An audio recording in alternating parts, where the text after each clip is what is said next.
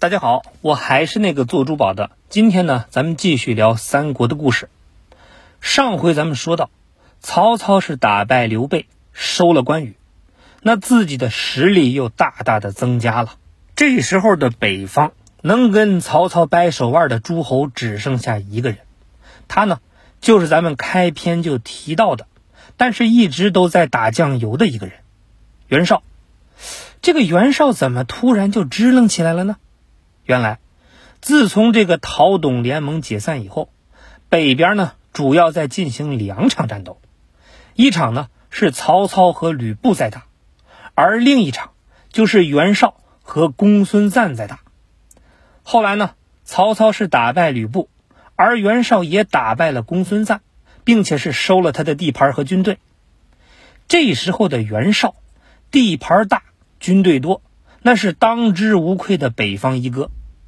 而手握汉献帝的曹操，自然是不愿屈居第二，所以接下来，同一个世界、同一个梦想的这两位大佬，也要为争夺北方的控制权进行一场总决赛。这就是三国最著名的战役之一——官渡之战。那对于这场终极对决，袁绍呢，那是信心满满，因为他的家庭可不是一般人能比的。通常一个诸侯有没有实力，除了军队的人数，还要看三个方面的配置：谋士、武将和粮食。而袁绍在这三个方面呢，都是顶级的存在。首先说这个谋士，他有一群智商爆表的谋士：田丰、沮授、许攸。再有呢，就是有一批战斗力非常强的武将：颜良。文丑、张合、高览，最后呢，就是多的都吃不完的粮食。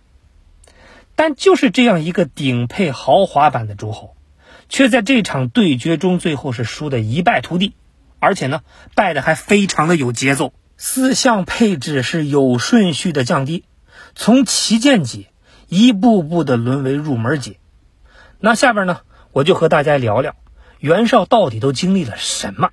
听过前面故事的朋友呢，是不是还记得有一个人叫刘备呢？刘备被曹操打败以后呢，又无家可归了。想来想去，只有河北的袁绍能跟曹操抗衡。于是呢，他又投靠了袁绍，而且是天天的怂恿袁绍去打曹操。曹操欺君之贼，民公若讨之。必赢得天下英雄齐声响应。袁绍呢是一点就着，马上是凑了一波人要去干曹操。可就在这个时候，谋士田丰呢说话了：“主公，曹操攻徐州之时，许都空虚，主公却未进兵。今徐州已破。”曹兵方锐，不可轻敌。不如以久持之，待有可乘之机而后行动。田丰呢，觉得这个时候曹操是士气正盛，让袁绍是等等再出兵，其实就是告诉袁绍，这时候出兵，你要是能赢，我把我的名字倒过来写，以后我不叫田丰，我叫丰田。结果呢，袁绍是不听劝。还把他给关进了监狱。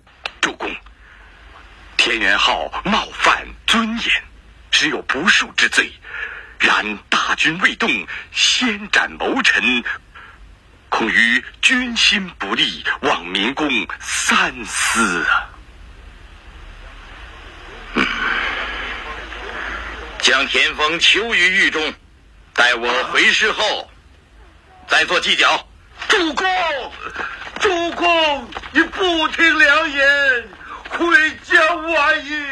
既然决定要打，那咱们就来聊聊他们双方的兵力部署。在袁绍和曹操中间有条河，就是著名的黄河，而双方基本就是以此为界。袁绍在北，曹操在南，而曹操的主力部队都在一个叫官渡的地方。黄河南岸稍微靠东一点的呢。叫白马，在白马这个地方，曹操还放了一小撮的部队，用来是防御袁绍。也就是这个白马离袁绍最近，而且呢还有曹操的军队守着。与其说是防御，不如说就是引诱。于是呢，袁绍是真的派出了军队，渡过黄河，包围了白马。两位大佬是头一回开战，那最兴奋的呢还不是他们俩，而是曹操战队里的关羽。前面咱们聊过，曹操为了留住关羽，对他比对自己老婆还好，所以关羽是一直想找机会还他这个人情。但是曹操也担心，真让关羽还了自己人情，他就走了呀。于是呢，他决定雪藏关羽。虽然关羽是主动请战。但曹操就是不答应。然而曹操打着打着就发现，这个围攻白马的武将实在是太强了。曹操派上场的几个人都被他给砍了。这个武将呢，就是颜良。嗯，我举一人可敌颜良。何人呢？非关云长不可。唉，可前日他说若未立功绩便不去。我恐他立了功便去，故未让他临阵。啊，刘备若在，必投袁绍。今若使云长破袁绍之兵，袁绍必疑刘备而杀之。刘备既死，云长又有谁人可投呢？嗯，嗯，好。速着人往许都搬请云长。曹操也知道，再这样下去就要顶不住了呀。于是呢，只好是放出了大招。河北人马如此形状，依我观之，如土鸡瓦犬耳。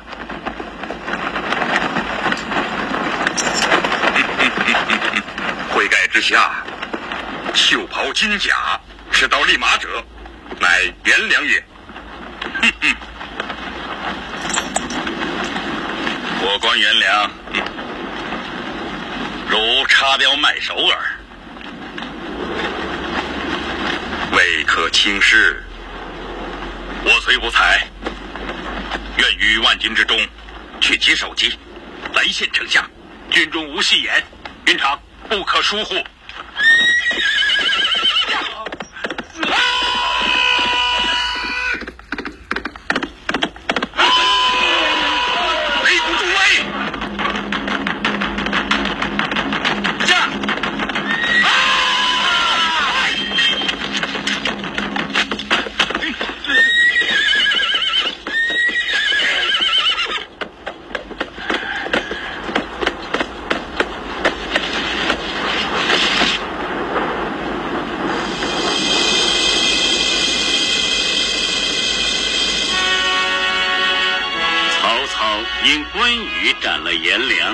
对他倍加亲近，表奏汉献帝封天将军关羽为汉寿亭侯，铸印送关羽。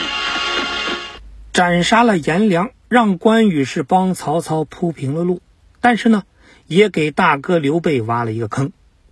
袁绍听说凶手是个红脸的，很像关羽，于是呢，就想把刘备给砍了出气。可是刘皇叔到底是经历过大场面的人呢，那一句话就把袁绍给问住了。